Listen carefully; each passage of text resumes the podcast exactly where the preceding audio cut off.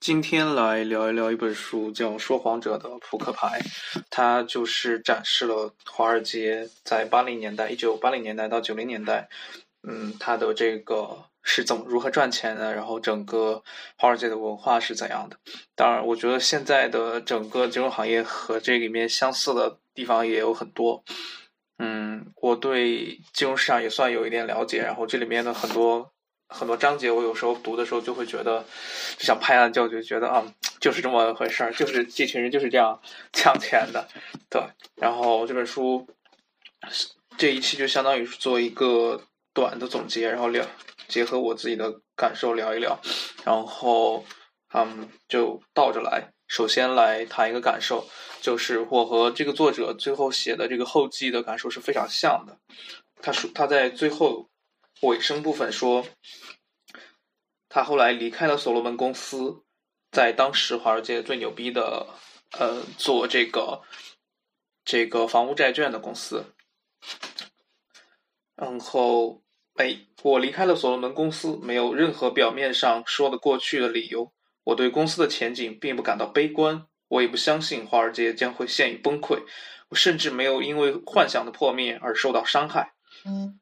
幻想破灭而受到伤害，我觉得就是，其实，在加入金融行业这这一行之前，大家都会对金融行业抱有一个特别好的想象，一个幻想吧。我觉得我在我在真的在我我在加入这个行业工作之前，我也觉得金融行业就是啊十分的高大上，做着赚很多钱。对，嗯，现在这个幻想破灭了。对，赚很多钱嘛。不一定，这个真不一定。但高大上嘛，是真的不高大上。它里面很多机构其实也是也是市场的韭菜，对。然后他们做的活儿实际上不并不创造什么社会价值，很多人都是在嗯为了一点追逐利益，而不是为了社会提供更多的价值。我父亲的那一代人是在信仰中长大成人的。其中有一条信仰，就是从一个人赚的钱的多少，可以看出他对我们社会的福祉和繁荣所做的贡献有多大。在我成长的过程中，我一同我一直同父亲走得很近。每天晚上，刚刚在前院打完棒球，浑身还是湿漉漉的我，总会一屁股坐在我父亲旁边，听他讲解为什么这样是对的，而那样又是错的。在永远正确的事情中，有一件就是讲能够赚大钱的人总是了不起的。因为他们为社会创造了很大的价值，但是在看到，在看到自己参加工作不到两年的儿子在二十七岁就弄到二十二万美元，就极大动摇了我父亲的金钱观。他刚刚才从这场震惊中恢复过来。对，就是现在的问题和以前的问，现在的差别和以前的差别就在于，以前确实是你创造更多。嗯，你才会收获更多，但其实现在真的不一定是这样。嗯，它的价值的分配的方式完全不一样了。嗯，我继续读，我没有。如果你也像我一样，曾在也许是世界上是也许是历史上最荒谬的金钱游戏中经营过，捞取了与你社会价值完全不成比例的好处。如果看到身边那些社会价值和你难分伯仲的。家伙全部在大把捞钱，甚至没有空去数自己赚了多少钱。你还会坚持自己的金钱信仰吗？当然，这要看个人的情况。对某些人来说，好运仅仅强化了信仰。他们把这些来历可笑的钱看得很认真，以此来证明自己是和，以此来证明自己是有价值的公民。这渐渐成了他们的信条假设。当然，这只是假设。要想澄清他们真的对社会有多大的贡献，几乎没有没有多少希望。天才们，这些所谓的天才们，靠打几个电话就能赚那么多钱，表明了他们在一个更广泛的范围内的价值。也许你你会以为这样想的人最终不免自食其果的命运，但可惜你错了。他们不会遭殃，只会越来越有钱。我敢肯定，他们之中绝大多数人死的时候一身肥肉，快乐轻松。这个我确实有感受，就是同样的，大家同同时大大家在这个高中都是同学，然后因为大学选了不同的专业，后来从事了不同的行业，但其实，在最初的这几年，大家创造的社会价值是一样的，甚至说，我觉得我创造的社会价值甚至不如去做实业的那些朋友们。但如果我是他们的话，我也会眼红在 IT 在金融行业捞钱的我。对，嗯，我会觉得，我当然会觉得不不公平、不爽。嗯，也不会，也会，也会想着想要转行，对，嗯，我也，嗯，我也，我也会觉得，嗯，这样的人，我以前也会觉得，只顾捞钱不顾社会价值的人，会不会他的最终的下场会不太好？但确实，嗯，这里这些拼命赚钱而不在乎自己社会价值的人。他们确实很多人死的时候也一直很有钱，可是在我自己的心目中，对赚钱意义的信仰却彻底破碎了。赚的越多，生活越好的信条被太多的相反的事实所驳倒。随着这一信条的崩溃，赚大钱与我已不再是梦寐以求的目标。有趣的是，直到赚钱信条破灭的那一瞬间。我才知道自己如此的沉迷于此。我觉得这一条真的是很多做短线交，特别是做短线交易，嗯，特别是痴迷炒股的人的状态，就是他痴迷于赚大钱，但是他自己不知道自己在那个状态之中，他自己不觉得自己痴迷。嗯，直到他的信条破灭，他才会发现，哦，他原来如此的，呃，呈呈现于这种事情。这当然算不上是什么了不起的收获，但这是我在华尔街获得的最有用的教义。我在那里所学到的其他的东西，差不多都已经忘掉了。我学会了在市场上如何轻松的操纵几千亿美元，但我不知道如何在生活中安排几千美元的花销。我很快的学会了点头哈腰，可是，一有机会就忘得一干一干二净。我已经完，我已经懂得人是可以被组织腐蚀掉的。但所以这个这个有一个我想说的就是，人是可以被组织腐蚀掉的。也就是说，你的组织会把人异化，如一个不好的组织会把人异化，就像拼多多的九九六，比方说福报，嗯，还有一个我觉得组织会把人异化的一个。很小的细节是，嗯，有很多实习生，有一些实习生吧，当他们自己在是实习生的时候，他们会抱怨说公司压榨他们，给他们就是各种没有价值的活儿，嗯，然后不开心。但是当他们，假如说当他们变成全职员工的时候，即使即使是时隔一天，他前一天还是实习生，到第二天他就是。正式员工了，他立马就会摆出一副之前别人对他的那种方式去对待其他的实习生，呃，他并没有用一个更好的方式去对待这一方面。我觉得纯银有一条微博说的特别好，就是你不能，你你你无法，你无法让那些混蛋的管理者，嗯，改变他们对待员工、对待其他人的方式，但是。你可以，你可以做的就是，当你成为管理者，当你有条件去做这样的事情的时候，你把其他人当人来看就可以了。这就是你提供的价值，就是这就是你为整个系统的改进做的努力。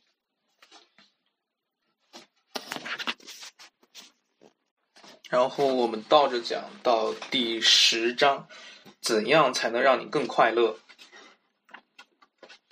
这一章呢，主要讲这个所罗门公司在走下坡路，但是他们有一个对手公司叫这个，嗯，米尔肯有一个对手公司，这个对手公司的这个老板叫米尔肯，然后这个米尔肯呢在大肆的挖他们的人，然后就在对比这个，嗯，他们公司算是一个公司互相竞争的过程中。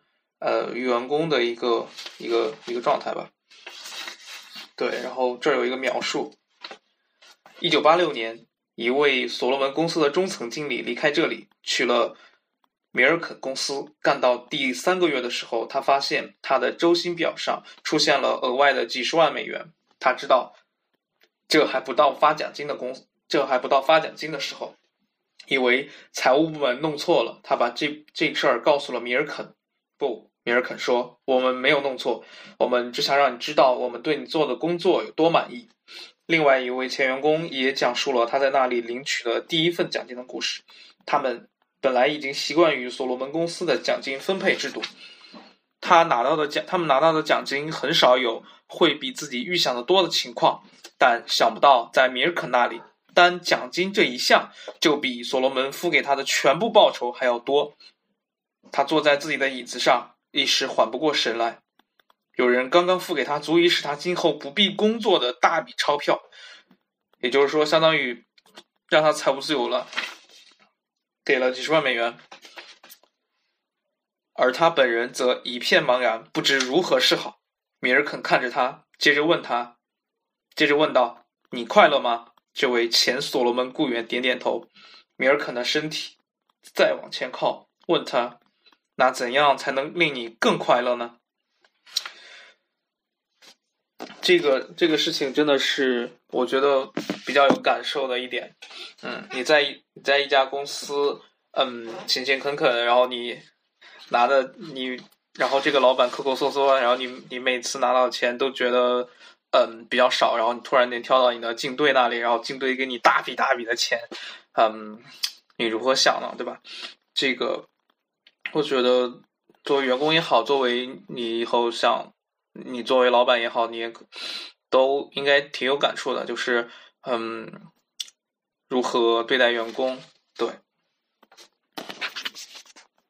然后后面后面就是有有一部分是说这个米尔肯出出钱收购，嗯，搞恶意算是恶意收购吧，就是收购这个所罗门的公司。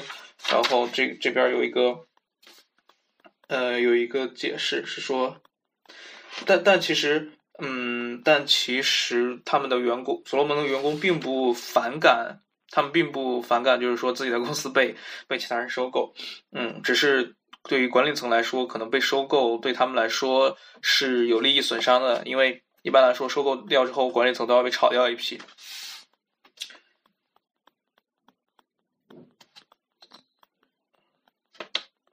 像我一样。债债券推销员们早就厌烦了同公司借款人狼狈为奸、捉弄投资人的勾当。这真的是这这个这个嗯，所罗门公司做的生意是骗他的，他其实是把这个呃不好的债债券卖给呃大佬们，卖给有钱人，他骗的是有钱人的钱。但这个米尔肯呢，其实是反过来的。刚开始他他到后来做的做的是反过来，他拿着这个，他其实是骗这个呃发债的这个公司，他是拿这个发债，他是赚发债的这公司这方的钱。然后我们再看看后面，对，然后这个呃，一九八零年代垃圾债为什么能大火？垃圾债为什么能赚钱？其实它有一个初始的前提，就是这个米尔肯这个人，他发现这个。嗯，这个这个垃圾债的估值的有一个缺陷，为什么有一些公司为什么有一些公司会被评为垃圾债，有些公司评为优良债券？然后这个评价体系有一个缺陷，就是说它有一些小的成长性的公司，嗯，因为它没有历史历史的很好的表现，所以它被评为了垃圾债券。嗯，但其实他们的未来其实是蛮好的。对。所以它能赚钱的初始前提是，垃圾债券之所以便宜，是因为投资人没有胆量购买。但是，当垃圾债券大量发行的时候，这个前这个前提就慢慢的不存在了。嗯，可以认为是一个所谓的嗯制度性的漏洞、制度性的红利。嗯，对我觉得这个这个有点，这个垃圾债券为什么能火起来，其实有点像现在的 Spike。嗯，SPY 可能就是，因为现在公司正常的公司 IPO 上市，你要走很长的流程，你要找这种嗯投资银行去帮你就是券商帮你分销，嗯，帮你卖卖你的这个股票，嗯，他们是这样赚钱的，这这些分销商这样赚钱，他给你的股票定价，比方说一百。定一百一股，那其实他们会拿钱买你的这个全部发行的额度，那他们会以一百来买，但嗯，你的股票在二级市场上可能值个两百或者更多，那其实他们中赚的是这个中间的这个差价。那嗯，对于 SPY 可能就是说你不通过这些中间商，你直接嗯，你直接去 IPO。嗯，你但是它有一个问题，就是它套到了这个壳子里面嘛，就你不需要走做很严，但它和这个正常 IPO 的差别在于，你不需要走那个很严格的这个上市审查流程。嗯，这种东西有好吗？我觉得就是它也是算是有一个制度性的红利吧，算是钻了一个制度性的漏洞，然后以此来带出来的红利，就是说，嗯，IPO 的。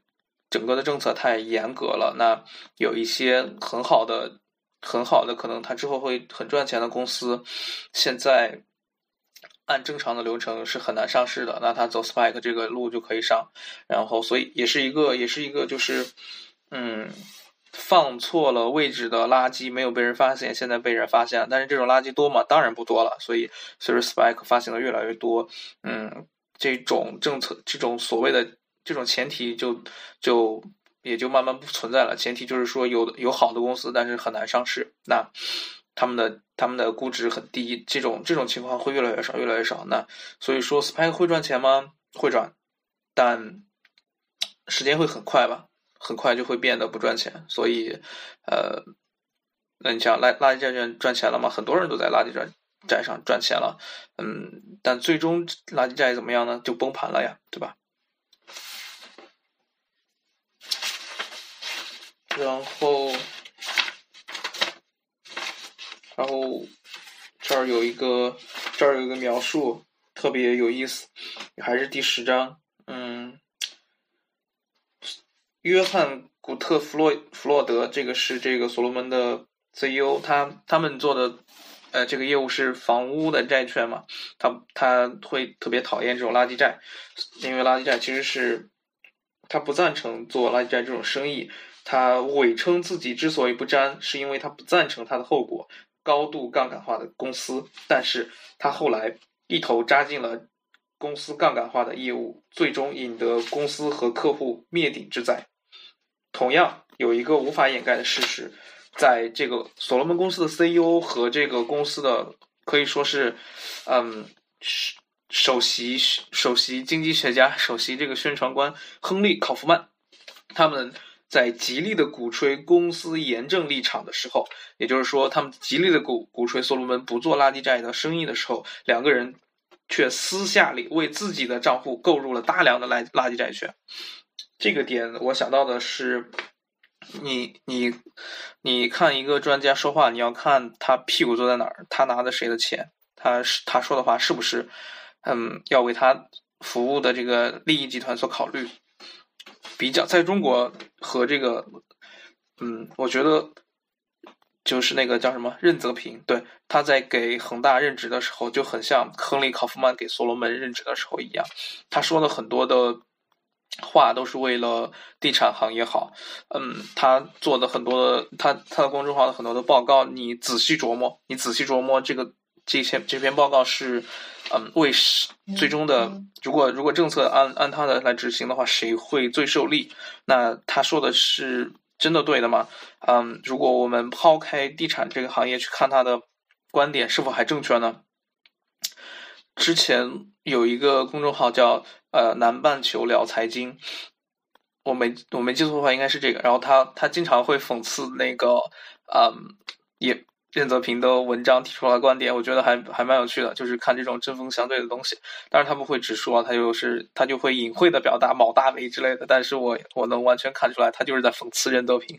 就是你坐在一个地产的位置上来来，你你拿着地产集团的钱，当然是为地产集团说话的。但其实很多情况下，并很多实但实际的情况并不是，嗯，但是但他可能实际的操作不是。他说的那样，对。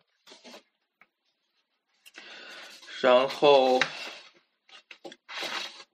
然后这个所罗门公司被恶意收购，那这个公司的 CEO 呢，嗯，找巴菲特借了一笔钱去回购自己之前的所有的债券，然后因为这，因为他向巴菲特借钱呢。他实际上，巴菲特从这里面赚了有一点二六个亿美元。那这部分钱从哪儿来呢？这部分钱就要由所罗门公司的股东以及雇员来承担。那所有的股东、所有的董事、所有的员工都会想：凭什么我们要来？凭什么我们要为一批瞎了眼的经理付款，以弥以补偿他们造成的损失，并且挽救他们的职位？我觉得这句这句话真的是非常好。为什么我股东？为什么我员工要为你的失误来买单呢？因为你 CEO 你 CEO 的这个年终奖又没降，你 CEO 的这个工资又没降，嗯，只是这个大家的奖金少发了，股东利益变少了。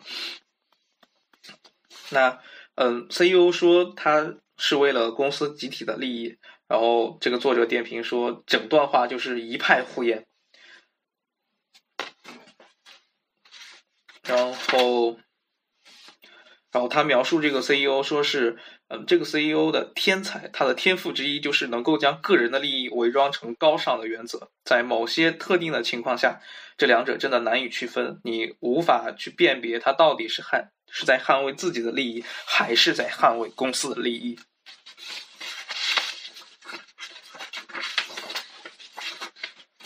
然后我们看第九章，第九章也，第九章《孙子兵法》这一章是我最喜欢的一章。这一章讲了一个职场的这个，嗯，斗争吧，算是，就是他被他他他的工作成果被别人嗯抢功，对，被被别人抢功，然后他是如何他是如何做的，他是如何反击，嗯，如何把如何断送掉。抢攻者的前途的，他是如何揭发这种事情的？然后，好，我们来讲一下这个，这个还蛮有趣的。嗯，是这样的，他们当时这个作者呢，在德国开了一项新的业务，他们算相当于是他们创造了一个新的金融产品，但。当然，这不是你一个人做的嘛，这就是一个团队做的。然后其中有一个，他当时这个作者是在英国的部门任职，然后有一个美国部门的人，美国部门的经理比他高一阶，比他高一级。然后回到美国之后，就会大肆都就在大肆宣扬这个，这个主要功劳是是他的，而不是这个这个作者做的。那当作者知道之后，他知道之后他就很生气，但但是。呃，因为人家比他的官大，然后宣宣传的这个又比他早，又大肆宣传，嗯，所以大大多数人都如果没有亲身参与这这件事情的人，都会觉得，嗯，是那个美国部门的抢攻者，呃，做了真正的贡献。然后他怎么他是怎么做的呢？其他其他人就会劝他说，算了，没嗯不必要。然后公司也不不公司也不想看到员工呃为这个内斗，对。的确是这样，嗯，公司也不会想，就是在一个公司内踩着别人脑袋往上爬是不会有好结果的。就是你不能公开的这样撕逼，嗯，这这样的话对于公司来说可能会开掉你们两个人。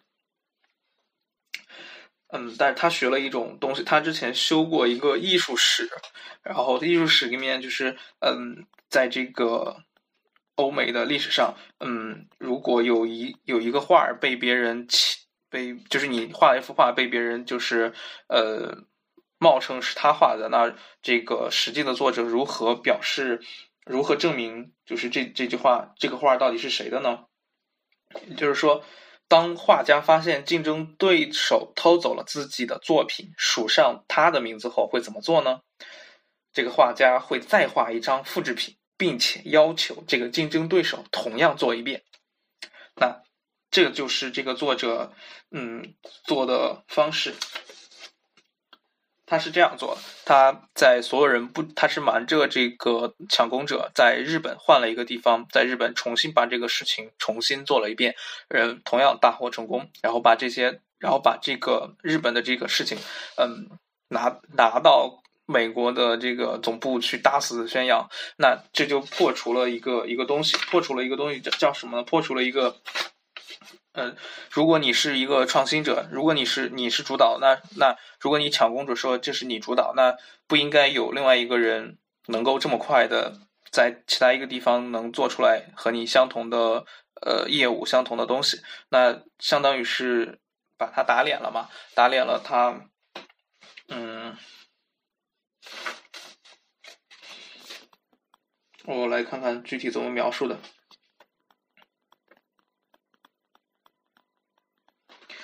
哦，他他不他不仅大肆宣扬，并且给给这个抢攻者同级别的人以及上级以及所有能够联系到的高级别的人打电话，嗯，去宣传自己做成的这个日本的这个这这这个新业务。这样的话，大家就会认为，看样子想出这套这套新做法的脑袋不是这个抢攻者。而是有其他人，因为大，因为有，因为如果你是主导这个新新交易的新业务的主导者的话，嗯，应该在新在另外一个国家不会有这么容易就能做到。对，如果如果你不是主营业务的呃负责人的话，有，然后。我想想看，然后这个攻这个这个抢攻者比他高一级嘛，然后这个抢攻者就约他约作者聊，然后说，如果你这样搞，我就把你炒掉。嗯，我只要我一个电话就可以就可以把你炒鱿鱼。对，就是我比你高一级，我牛，我比你这个资历深，你搞你搞这种事情对我影响很不好，我。你要你要就是乖乖的睡，对，然后，但其实我不知道是，但其实他们这个公司有另外一个职位，这个职位是用来负责，就是就是那种铁铁面判官的角色，嗯，他向这个他向这个英国的一个铁面判官式的呃经理汇报了。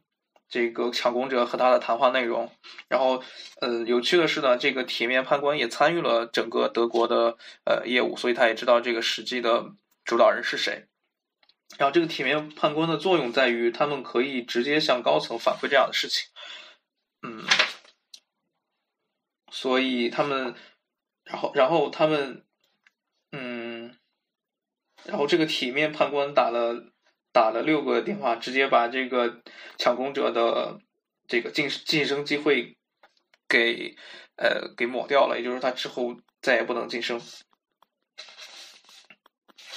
我不知道美国是不是所有公司都有这样的职位，但据我所知，国内的公司是没有这样的职位的。嗯，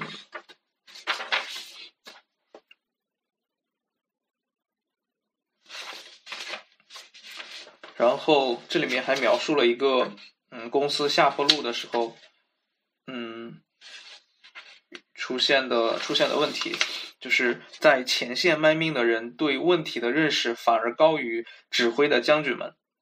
这个可能我觉得很多嗯打工人都有都有体会，就是特别是变化特别快的那种行业，电商啊，嗯，或者就是这个地推，嗯。这个管理层对业务的控制越来越不力不从心，因为他们可能很少，慢慢的很少去去到基层，去到一线，去到消费者的身边去了解具体是怎样的，去到客户的旁边。所以在前线卖命的人对问题的认识反而高于将军们，这是这其实是公司走下坡路的一个征兆吧。然后这儿有一句话。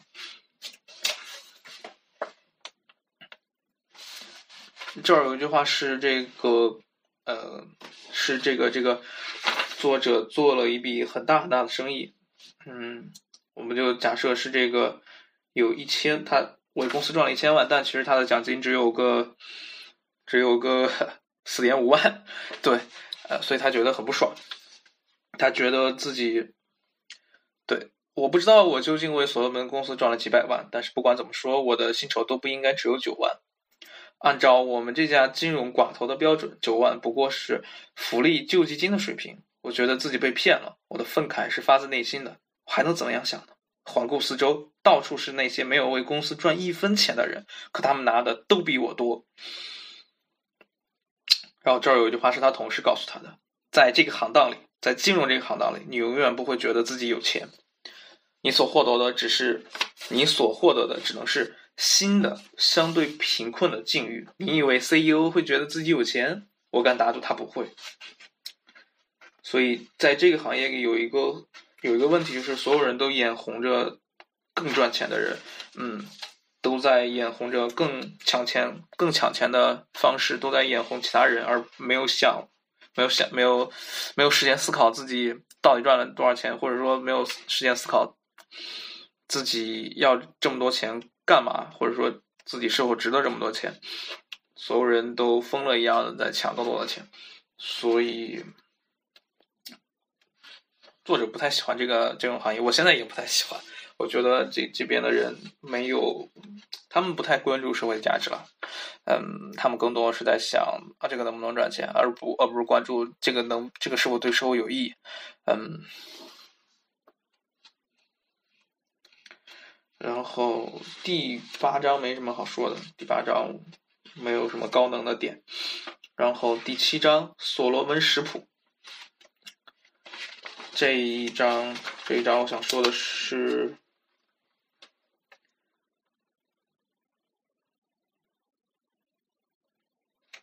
嗯，等我看看啊。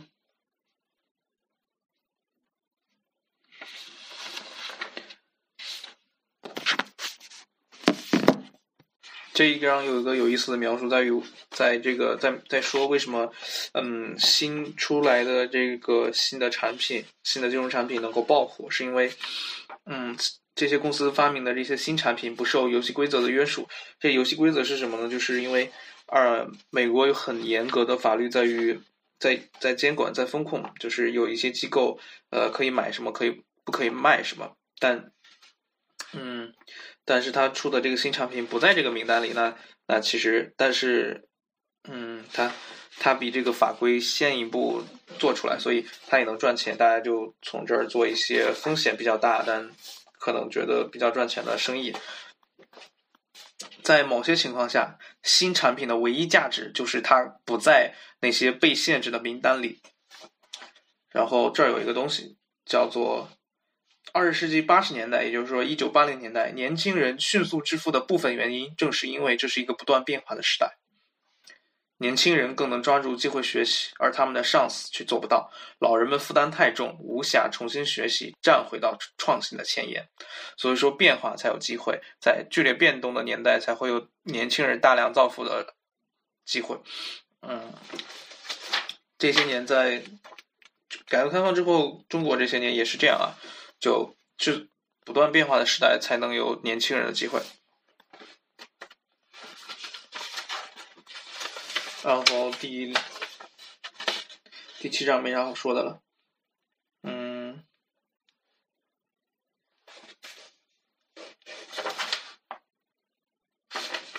然后我们看第六章。第六章其实啊，第六章有意思的在于回答了一个问题，在于如果你要跳槽，然后公司给你加钱，你是不是要留下？你想想要留下吗？其实正常的应该大家都知道不要留下嘛，因为为什么呢？这有一个故事，因为他们的交易师，嗯，所罗门的这个生意太赚钱，所以大家都挖他们的人去，希望在自己公司也开这样的。业务来赚钱，所以嗯，其实有四个有四个最赚钱的交易师，然后被挖走了三个。那到了第四个的时候，公司管理层开始坐不住了，公司的管理层请他们吃饭，然后宣扬他们的价值，嗯，然后然后嗯，比较搞笑的是这样，就是这个第四个人呢叫。呃，安迪斯通，然后挖他人的呢，挖他的人呢叫嗯美林，然后美林出价嗯两倍，让他让他就是加加入美林，离开所罗门。但是斯通觉得他还不想离开，所以他呃他说他他说这个价格他不接受，然后美林说那你随便开价，然后斯通说斯通随便下说了一个价格，他觉得他们可能不会答复。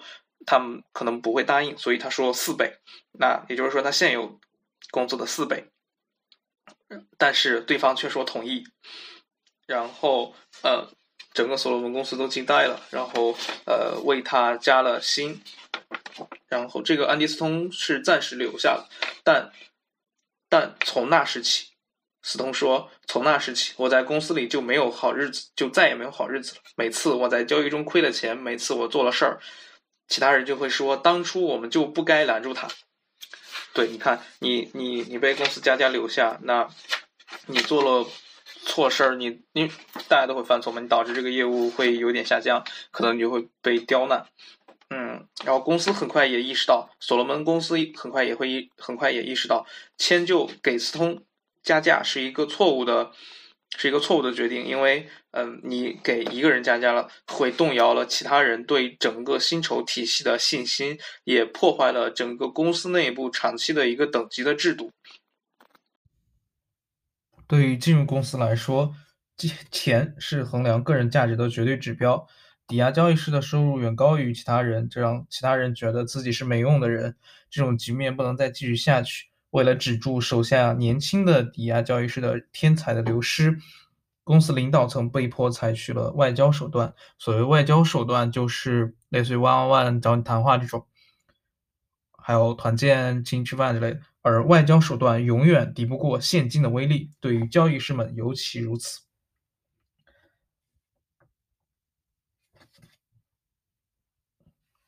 古罗伊德说：“这个公司的 CEO 说，嗯。”在所罗门公司工作是一件多么有面子的事！是公司而不是它里面的员工创造了这些财富。然后大家都知道，这纯粹是一派胡言，但也没有人当面驳斥他。年轻的交易师们继续离开这家公司，而斯通，而安迪斯通也在年底离彻底离开了这家公司。